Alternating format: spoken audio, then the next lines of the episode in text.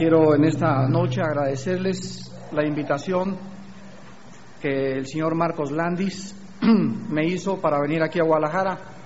Hace exactamente un año estuvimos aquí con ustedes, pero en otro hotel, y me da mucho gusto ver que se haya llenado este auditorio y que puedan todos ustedes durante hoy, el desayuno de mañana y mañana en la noche, sobre todo mañana en la tarde, que va a ser dedicado a los jóvenes, venir a escuchar lo que dice la Biblia acerca de nuestra vida diaria. En 1966, un hombre llamado Anton Lavey fundó la iglesia de Satanás en la ciudad de San Francisco, California. Después de que fundó la, eh, la, iglesia de Satanás, hizo una película que se llama El bebé de Rosa María. Él es el que sale en esa película haciendo el personaje del diablo. Cuando acabaron de filmar la película El bebé de Rosa María, él creó la Biblia satánica. Y en la Biblia de Satanás, que este hombre Antón Lavey creó, dice estas palabras, Satanás me ha revelado que esta época es la época del príncipe de las tinieblas. Satanás me dijo que su propósito es destruir principalmente a la juventud a través de la inmoralidad. Él ama el aborto, los divorcios, las revoluciones y en esta época Él vendrá a la tierra con más poder que en cualquier otra época porque Él sabe que el tiempo le queda corto.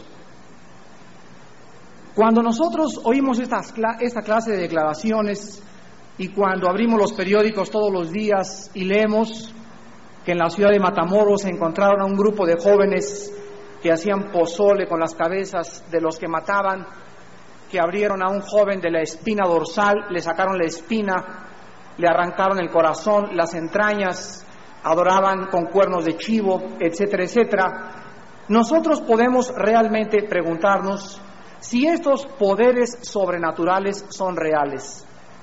Un día un hombre que mataron a balazos en México iba a tener un debate conmigo en el canal 13 del programa del señor Saldaña. Su nombre era Pablo de Ballester. Este hombre, cuatro días antes de que lo asesinaran, dijo, yo reto a cualquier persona que me pruebe que Satanás es real. A los cuatro días después lo asesinaron en un accidente enfrente de su casa y nunca pudimos llevar a cabo este programa. Pero una de las cosas más importantes que yo tenía preparadas era la siguiente.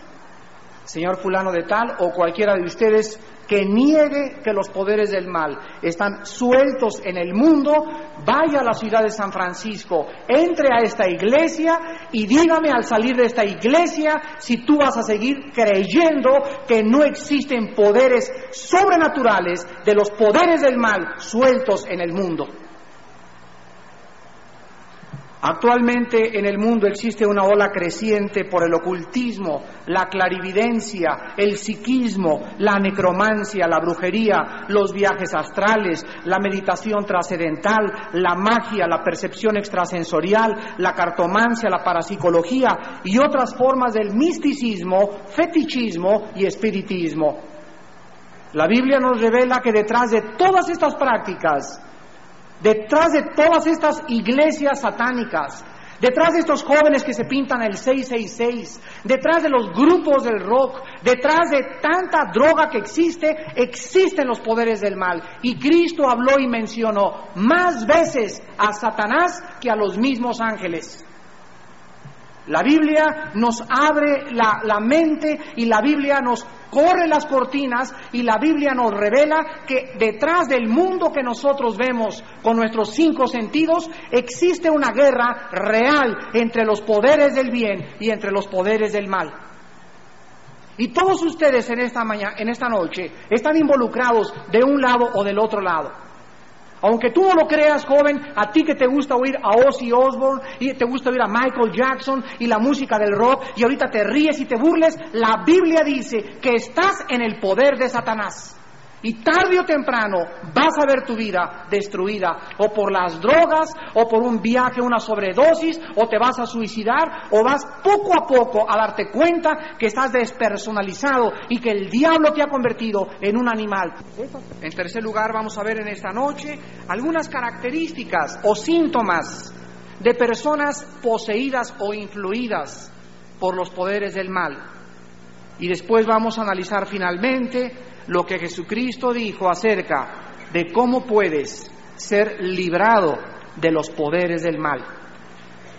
En esta historia que el Señor Jesucristo interviene en el versículo 26 al 33 del capítulo 8 de Lucas, encontramos el caso del peor endemoniado que la Biblia narra, el famoso endemoniado Gadareno. Y el relato dice así, y arribaron a la tierra de los Gadarenos, que está en la ribera opuesta a Galilea. Al llegar él a tierra, vino a su encuentro un hombre de la ciudad endemoniado desde hacía mucho tiempo, y no vestía ropa, ni moraba en casa, sino en los sepulcros. Este, al ver a Jesús, lanzó un gran grito y postrándose a sus pies, exclamó a gran voz, ¿qué tienes conmigo, Jesús, Hijo del Dios Altísimo? Te ruego que no me atormentes, porque mandaba al espíritu inmundo que saliese del hombre, pues hacía mucho tiempo que se había apoderado de él, y le ataban con cadenas y grillos pero rompiendo las cadenas era impelido por el demonio a los desiertos. Y le preguntó Jesús diciendo, ¿cómo te llamas? Y él dijo, Legión, porque muchos demonios habían entrado en él. Y le rogaban que no los mandase ir al abismo. Había allí un hato de muchos cerdos que pasían en el monte, y le rogaron que los dejase entrar en ellos, y les dio permiso y los demonios, salidos del hombre, entraron en los cerdos y el hato se precipitó por un despeñadero al lago y se ahogó.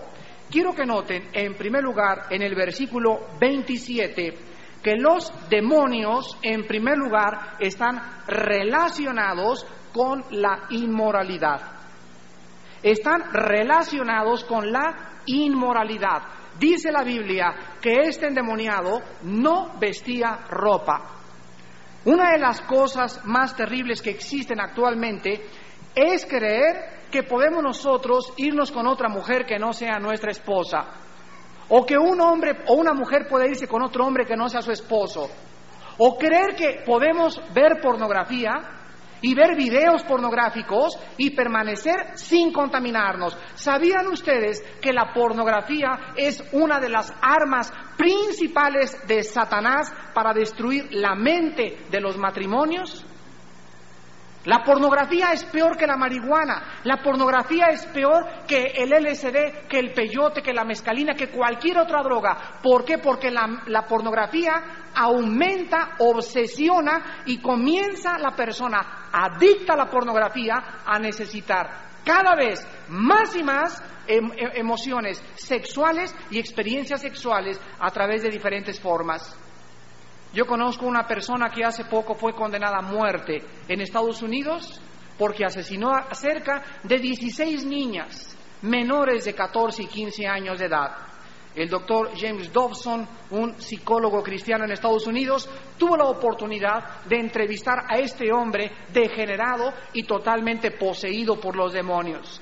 Antes de que lo ejecutaran al siguiente día, la noche anterior, el doctor Dobson le preguntó y le dijo, ¿por qué llegó usted a asesinar a estas muchachas que tenían un futuro tan grande y eran de buena familia? Y él contestó, porque cuando comencé a comprar revistas pornográficas, a los tres años de estar leyendo pornografía, yo sabía en mi mente que yo tenía que tener y experimentar lo que yo estaba viendo. Comencé a ver películas pornográficas, después películas pornográficas de hombres con animales, después de hombres con hombres, después de lesbianas, y llegó el momento en que dice, algo se apoderó de mí, una fuerza destructiva, y cuando yo veía a esa muchacha y la mataba y la golpeaba con la pala y la violaba, yo no era yo mismo. Después de que maté a esa muchacha me di cuenta que una fuerza extraña había entrado dentro de mi vida y me había dicho, mata, viola y asesina.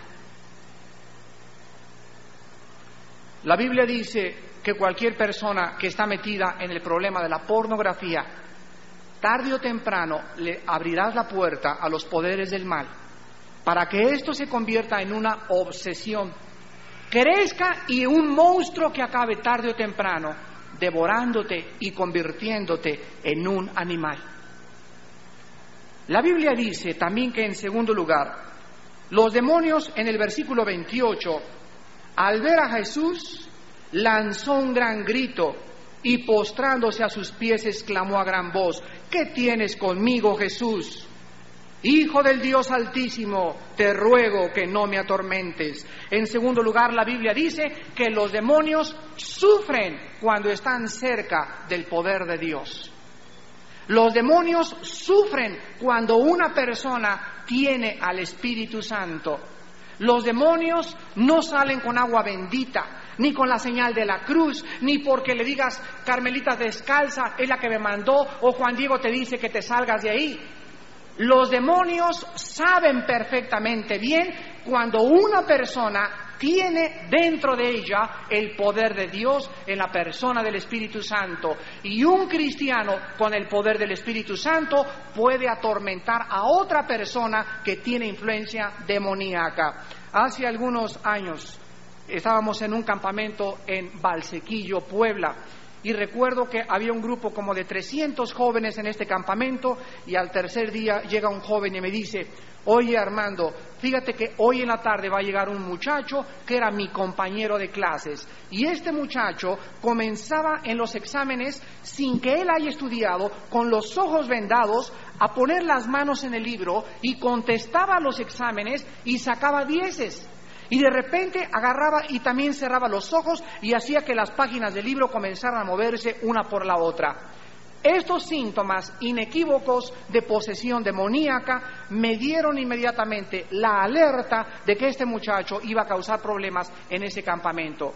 Pues ni más ni menos, él llega a las cuatro y media de la tarde. Y cuando él estaba como de aquí a la pared, me dicen unos jóvenes, Armando, él es el que te estamos hablando. Cuando yo lo volteé a ver y él me volteó a ver, yo sabía quién era él y él sabía quién era yo.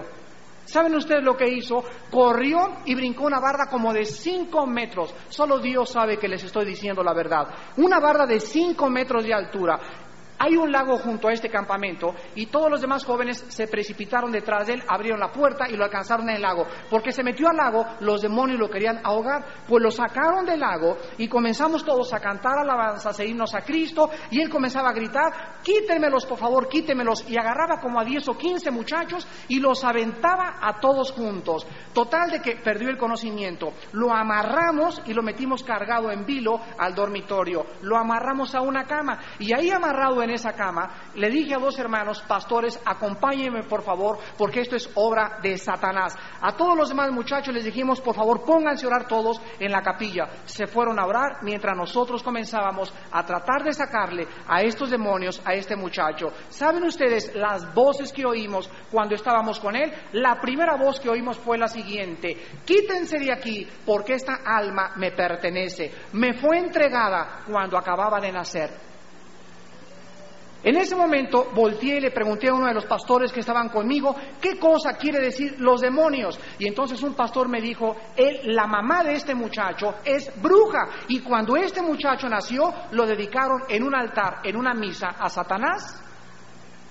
Entonces me di cuenta que estábamos luchando con algo sobrenatural, donde estos demonios no iban a ceder tan fácilmente. Comenzamos y le seguimos diciendo, en el nombre y por la sangre de Jesucristo sale, y él comenzó a gritar y comenzó a decirnos, no es cierto, este cuerpo nos pertenece. Después de 40 minutos de estar orando de rodillas y de poder reprender a Satanás, salieron y cuando salieron, la cama con los tres pastores y nosotros se levantó casi a dos metros de altura, a todos nos levantó ida y vuelta y por fin él se levantó y abrió los ojos y dijo, ¿qué pasa? ¿En dónde estoy?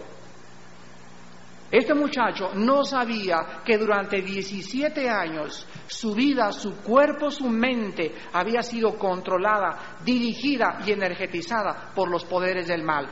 Damas y caballeros, esto es real. La Biblia dice en el versículo 29, confirmando el poder de los demonios, porque mandaba al espíritu inmundo que saliese del hombre, pues hacía mucho tiempo que se había apoderado de él.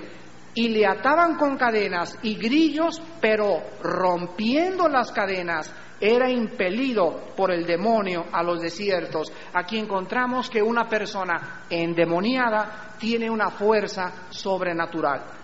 Los demonios capacitan a la persona para tener una fuerza sobrenatural y nadie lo puede detener y puede agarrar un escritorio que pese 80, 100 kilos con una mano y aventarlo como si fuera Superman en contra de la pared.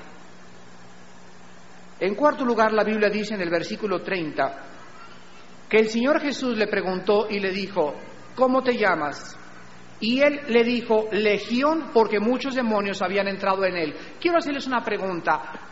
¿Por qué Jesucristo le preguntó en singular, ¿cómo te llamas? ¿Por qué no dijo cómo se llaman?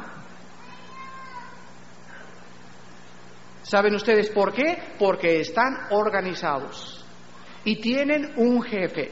Dice en Efesios 6:12, porque no tenemos lucha contra sangre ni carne, sino contra potestades, principados, huestes espirituales de la maldad en las regiones celestes. Así como en un ejército hay un general, un sargento, un cabo, etcétera, etcétera, los poderes del mal, la Biblia dice, están perfectamente organizados. Y hay un gobernante de las tinieblas por cada país, hay otros sargentos para otros pueblitos y hay otros miles de demonios, soldados rasos, que se dedican nada más a hacer otras cosas. Este hombre tenía más de seis mil seres inteligentes. La palabra demonio en el griego es la palabra griega daimon, que significa ser inteligente. Entonces, este hombre gadareno tenía más de seis mil demonios dentro de él y tenía uno que se llamaba legión, porque muchos estaban siendo controlados por él.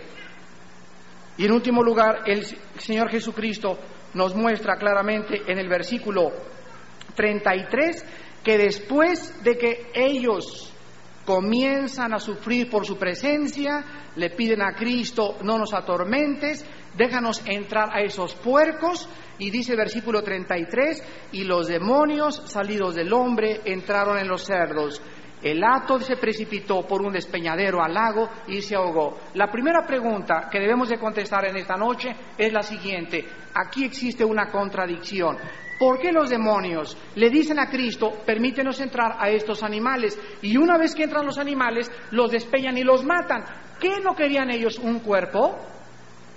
Entonces, ¿por qué los mataron? Aquí encontramos, damas y caballeros, el principio más profundo de los poderes del mal. Escúchenme muy bien. El mal tiene dos enemigos, el mal mismo y el bien. El bien solo tiene un enemigo, el mal. ¿Qué les quiero decir? Les quiero decir lo siguiente, que el mal, si el bien no lo destruye, el mal se destruye por sí mismo. El mal no tiene la capacidad de sobrevivir. Esto lo vemos, por ejemplo, en una banda de delincuentes, una banda de asaltabancos. Si la policía no los agarra, ellos tarde o temprano se acaban destruyendo. Entre los mismos gángsters, entre los mismos mafiosos, entre los mismos narcotraficantes, ellos mismos, tarde o temprano, se van a matar como animales. ¿Por qué? Porque el mal es enemigo del mismo mal. El mal no puede existir por sí mismo porque es autodestructivo. Esto nos enseña el principio que cuando estamos del lado del bien tenemos solamente un enemigo y si tú no estás con Jesucristo en esta noche, si no te agarra la policía, si no te destruyes por las drogas, tú mismo o tú misma algún día te vas a autodestruir.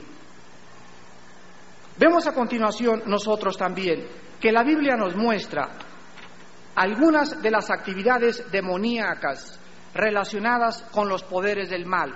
Por ejemplo, en Isaías capítulo 47 encontramos una práctica muy conocida de muchos de ustedes. Me refiero a la astrología. Ahorita está de moda que la gente use signos del zodíaco y las muchachas le dicen a los muchachos, ¿qué signo eres? Y el muchacho le dice, ¿verdad? Cáncer o Virgo. Y las muchachas dicen, no, pues yo soy, yo soy Génesis o soy Géminis, perdón, y no te puedes llevar conmigo. Y después hay otras personas que leen todos los días la columna eh, eh, de los horóscopos y dice la columna de los horóscopos, hoy es un mal día, no salgas o te vas a encontrar con un amigo muy significante, etcétera, etcétera. Y escúcheme muy bien, la Biblia enseña que detrás de la astrología y de los horóscopos existen los poderes del mal. Y cualquier persona que crea que está jugando con la astrología está pisando los terrenos del mal. Tú me puedes decir, señor en un momentito, pero que los astros no está probado que influyen el mar como la luna. Y escúchame muy bien, una cosa es la astronomía y otra cosa es la astrología. Una cosa es la magnesia y otra es la gimnasia. La astronomía es el estudio de las estrellas mediante eh, experimentos o probación científica. La astrología es creer lo siguiente. La astrología establece esta premisa. La astrología pretende predecir el futuro a través de la influencia de los astros como el sol, la luna y las estrellas. Los demonios intervienen en las vidas de los que confían en estas prácticas a fin de cambiar sus circunstancias y aparecer las predicciones como verdaderas el peligro más grande de la astrología es que desconoce la autoridad de Jesucristo para gobernar y establece en su lugar que los astros y las estrellas gobiernan y dirigen la vida del ser humano. Dice en Isaías capítulo 47, versículo 13, condenando la Biblia, la astrología, y le dice Dios a esos astrólogos de Babilonia, te has fatigado en tus muchos consejos. Comparezcan ahora y te defiendan los contempladores de los cielos, los que observan las estrellas, los que cuentan los meses para pronosticar lo que vendrá sobre ti. He aquí que serán como tamo, fuego los quemará, no salvarán sus vidas del poder de la llama, no quedará brasa para calentarse, ni lumbre a la cual se sienten. La astrología, repito, es una de las tantas prácticas donde los poderes del mal están tratando de hacerle creer a la gente que las estrellas pueden dirigir tu vida y no el Espíritu Santo. Tenemos también en segundo lugar la tabla de la Ouija. Ahorita los jóvenes y los niños, ¿y cuántas familias van hacia el robo que al Palacio de Hierro y a Sanborns a comprar la Ouija? La Ouija es una tabla donde se la ponen en las rodillas, ya sea un muchacho y una muchacha, y le comienzan a hacer preguntas, y tú agarras una Ouija, desármala, ármala y hazla pedacitos, y no vas a encontrar ningún artefacto electrónico. El movimiento de la Ouija es absolutamente cierto. Estas preguntas que le hacen a la Ouija, dicen muchas personas, es que son las vibraciones que hacen mover esto. Quiero hacerte una pregunta. Si tú le dices a la Ouija, ¿en qué año murió mi abuelita? ¿Cuántas personas que invitas a jugar a la Ouija saben en qué año murió tu abuelita? Pero la Ouija te contesta en qué año murió tu abuelita. Y esto no es un poder científico, aquí están los poderes del mal detrás de ellos. Y la Ouija es uno de los instrumentos de los juegos más diabólicos que existen actualmente para tarde o temprano acabar destruyendo la vida de tus propios hijos. Tenemos también la percepción extrasensorial. Hace cuatro meses, en México, en el Hotel María Isabel Sheraton, salió en el periódico este anuncio. Se les enseña a los niños a leer sin los ojos.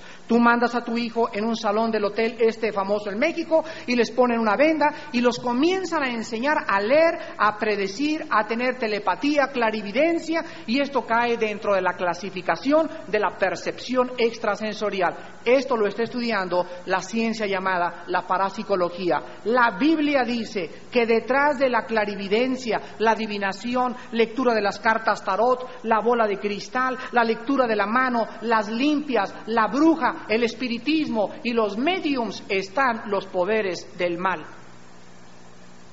Hace algún tiempo mi padre murió, en 1970 para ser exactos. Cuando mi padre murió, él era un gran filatelista, le encantaba coleccionar timbres. Mi padre muere y toda mi familia se ponen como locos a buscar en dónde estaba la colección de timbres de mi padre. Mi madre no sabía en dónde estaba y fue a una sesión donde una hermana de mi padre, una tía mía, estaba teniendo comunicación con los muertos mediante un medium. El medium le dijo a mi tía, el espíritu de mi padre quiere este, manifestarse mañana a las seis y media de la tarde. Háblale a su esposa, o sea, a mi madre, para que venga y le revele en dónde están los timbres. Mi mamá se presentó puntualmente y mi tía sirvió de enlace entre el medium y los espíritus. Los espíritus, supuestamente espíritus o el espíritu de mi padre, le dijo a mi madre, habla a tu esposo tus timbres están, y le dijo exactamente en dónde estaban, debajo de qué closet, con qué llave, fue mi madre, a una casa que jamás había ido, ahí estaban escondidos en una construcción de una casa que mi padre había construido y que sabía que ese dueño era el único que sabía. Ella tuvo una revelación totalmente cierta. Era el espíritu de mi padre, damas y caballeros, no era mi padre, era el príncipe de los poderes del mal. ¿Por qué? Porque la Biblia dice que no existe en pena ninguna ánima. No hay ánimas en pena. No anda Juana la llorona por ahí en el espacio gritando. No hay duendes, no hay fantasmas. Lo que, le llamo, lo que le llamamos duendes y fantasmas son espíritus demoníacos. Los demonios tienen más de seis mil años observándonos. Ellos sabían en dónde había puesto mi padre todo eso. Engañan al ser humano. Y estos mediums son verdaderamente unas personas que están controladas por Satanás. Y si tú dudas de esto, investiga una reunión de mediums e invita a un cristiano a la reunión. Y el medium jamás podrá comunicarse con los espíritus mientras la presencia del Espíritu Santo esté en ese salón. Vemos nosotros también entre estas prácticas la reencarnación. Gracias a Dios que trajimos en cassette este mensaje. Y la reencarnación es una sustitución falsa del plan de salvación. Todas las filosofías orientales, los gurús, los Hare Krishna, el Maharashi Kachi Kukachi Chuchi, todos ellos dicen, cuando el ser humano muere, va a regresar y va a reencarnar y va a mejorar en un cochino, en un grillo, en una, eh, quién sabe en qué tantos animales, y algún día todos nosotros estaremos totalmente evolucionados, le llaman la transmigración del alma. Una de las paradojas más grandes que existen es la siguiente, el país que más cree en la reencarnación es la India y es el país más atrasado, no solamente cultural, sino también social y también en el área material. Es el país donde más hambre hay. Una vez le pregunté a un hindú que estaba terco con la reencarnación, ¿y por qué entonces en tu país no ha evolucionado? Es el país más atrasado porque con tantas reencarnaciones debería le hubiera ganado ya desde cuando Estados Unidos. Pero la Biblia dice en Hebreos 9:27, está establecido a los hombres que mueran una sola vez y después el juicio. No hay segundas oportunidades, no hay purgatorio, ni limbo, ni que voy a por ahí, que voy a regresar, no hay nada. La Biblia dice, esta vida es la única que tienes tú y yo para aprovechar y conocer a Dios. y darnos cuenta que el poder y la sangre de Cristo es lo único que nos puede librar de los poderes del mal, quitarnos la venda y ver la gloria del Hijo de Dios resucitado en esta misma tarde para que podamos llamarle mi Señor y mi Dios.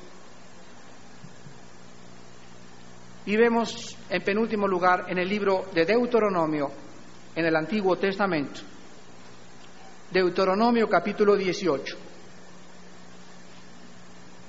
Algunas de las prácticas diabólicas del ocultismo que Dios prohibió. Dice Deuteronomio capítulo 18, versículos del 10 al 13. No se ha hallado en ti quien haga pasar a su hijo o a su hija por el fuego, ni quien practique adivinación, ni agorero, ni sortílego, ni hechicero, ni encantador, ni adivino, ni mago, ni quien consulte a los muertos. Porque es abominación para con Jehová cualquiera que hace estas cosas. Y por estas abominaciones Jehová tu Dios echa estas naciones de delante de ti. Perfecto serás delante de Jehová tu Dios. Las palabras originales en el hebreo que se usaron aquí son muy interesantes y se las quiero dar. La palabra para adivinación es la palabra hebrea kosem kesamim y significa cualquier persona que busca conocer el futuro fuera de la Biblia. Me refiero a bolas de cristal. Me refiero a bolas de cristal, cartas tarot, adivinación, lectura eh, de otras cosas, eh, barajas, el café turco famoso, cualquier medio que el ser humano quiera buscar para conocer el futuro cae dentro del pecado de la adivinación. La palabra que se usó aquí para agorero es la palabra hebrea meonen y significa predecir el futuro por medio de los planetas, de los eclipses o de las nubes. La palabra sortílego es la palabra hebrea menachesh y significa observar el, o sacar pronósticos observando el vuelo de los pájaros o por las entrañas o los hígados o los huesos o el estómago de los animales. Estas personas que estaban en Matamoros vieron que tenían cabezas de chivo y huesos ahí. ¿Para qué creen que las tenían? ¿Para jugar a la matatena?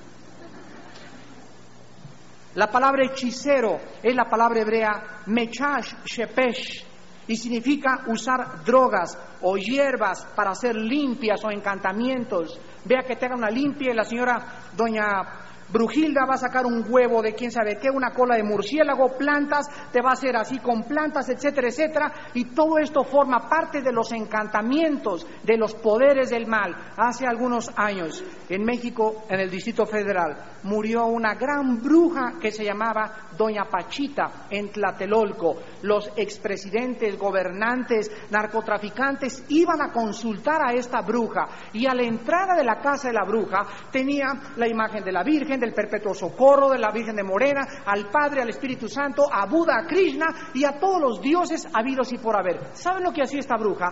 Operaba con una lata oxidada y le abría así los tumores a la gente y la gente sanaba.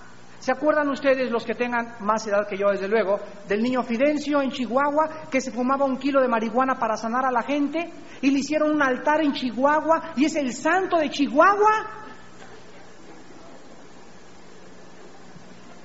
Y la Biblia dice que estas personas están poseídas, controladas por los poderes del mal, por eso tienen poderes sobrenaturales. ¿Cómo puede Dios salvar sanar a través de un marihuano? O de una señora que adora a todos los dioses habidos y por haber. Creo que doña Pachita le ganó a los griegos en adorar dioses.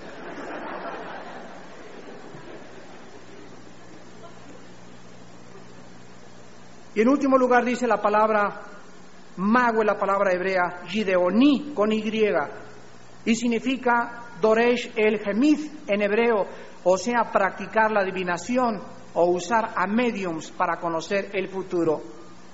Damas y caballeros, Jesucristo vino al mundo precisamente para arrancarnos de nuestros ojos las vendas y que pudiéramos darnos cuenta que en este mundo hay fuerzas desatadas de los poderes del mal. Dice la Biblia cómo ungió Dios con el Espíritu Santo y con poder a Jesús de Nazaret y cómo éste anduvo haciendo bienes y sanando a todos los oprimidos por el diablo porque Dios estaba con él. Hechos 10:38. Colosenses 2 del 13 al 15 y a vosotros estando muertos, nos dio vida juntamente con Él, perdonándonos todos nuestros pecados, anulando el acta de los decretos que había contra nosotros, quitándola de en medio y clavándola en la cruz, despojando a los principados y a las potestades, los exhibió públicamente, triunfando sobre ellos en la cruz.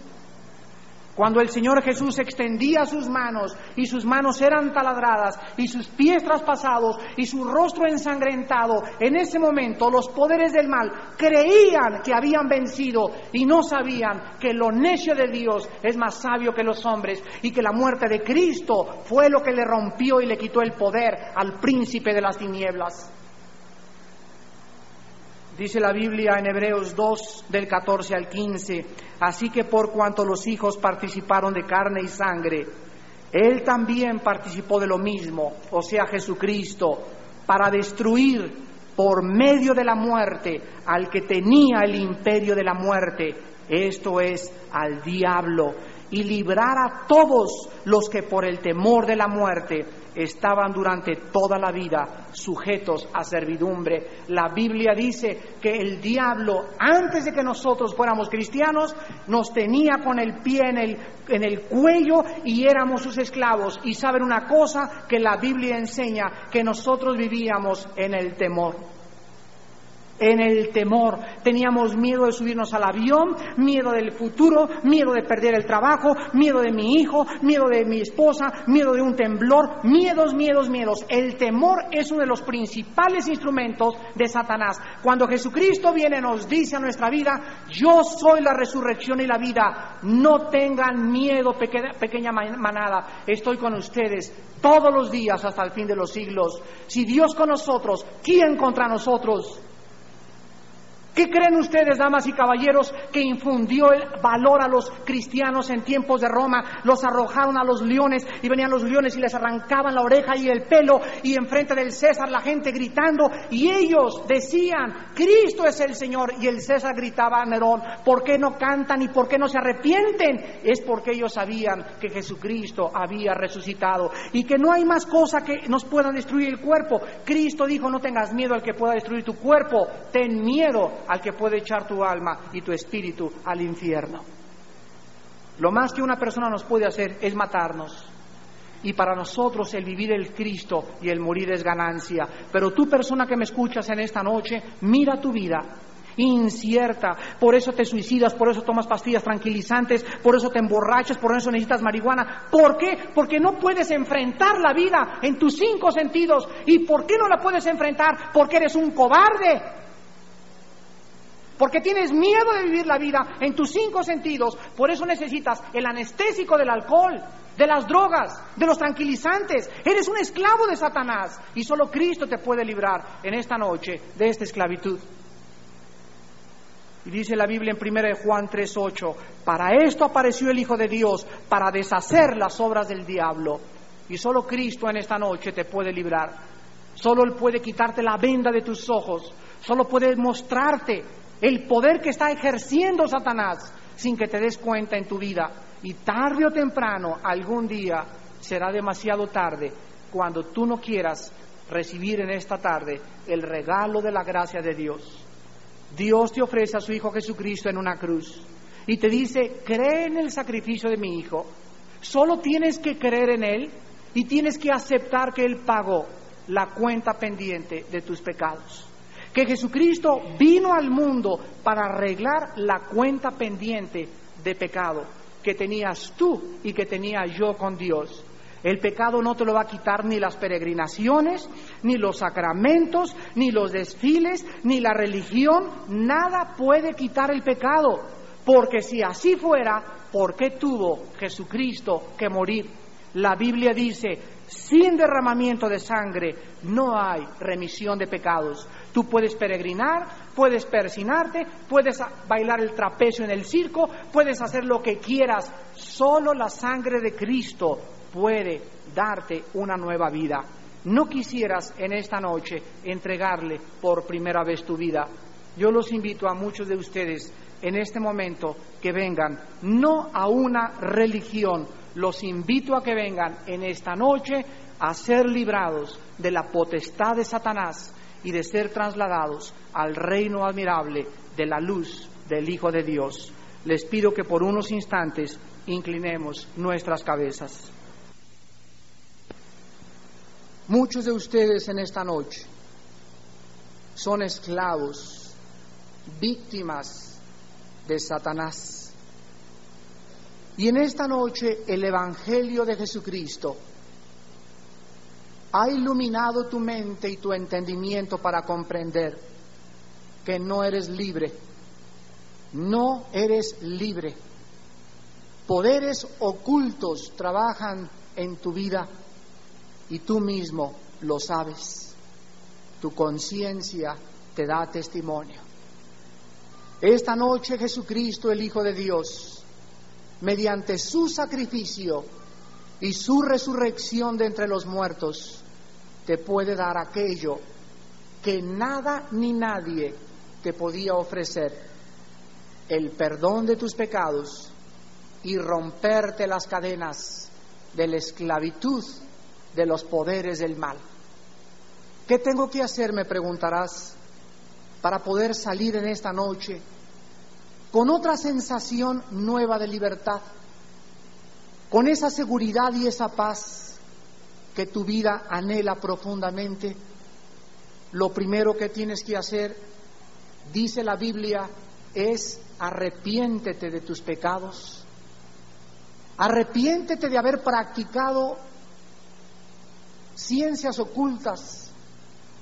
Y si no has practicado las ciencias ocultas, arrepiéntete de todas maneras, porque no ha sido Dios tu Señor y tu Salvador. Arrepiéntete de tus pecados, de tus adulterios, de tus asesinatos, de tus homicidios, de tu rencor y de tu odio contra muchos miembros de tu propia familia. En segundo lugar, tienes que creer en Jesucristo, pero no como un personaje filosófico, sino como Dios hecho carne. Dios venía en la persona de Cristo a ofrecernos la salvación. Tú tienes que creer que fuera de Cristo no hay salvación, porque no hay otro nombre dado bajo el cielo a los hombres en que podamos ser salvos más que en Jesucristo hombre. Y no hay ningún otro mediador entre Dios y los hombres más que Jesucristo, el Hijo de Dios. Y en tercer lugar, simplemente ábrele tu corazón. Dile en este momento estas palabras. Mi Señor y mi Dios, perdona mis pecados, perdona mi vida de ignorancia, y de lejanía de ti. Creo en tu muerte, Señor Jesucristo, y en tu sangre derramada como la solución a mi vida y a, mi libertad. Te pido en este momento que entres a mi vida como mi Señor y mi Salvador. Te recibo como mi Dios y te pido que me quite las vendas que me hagas libre y que me hagas de aquí en adelante tu siervo y tu esclavo, porque te lo pido y te doy las gracias en el precioso nombre de Jesús de Nazaret. Amén.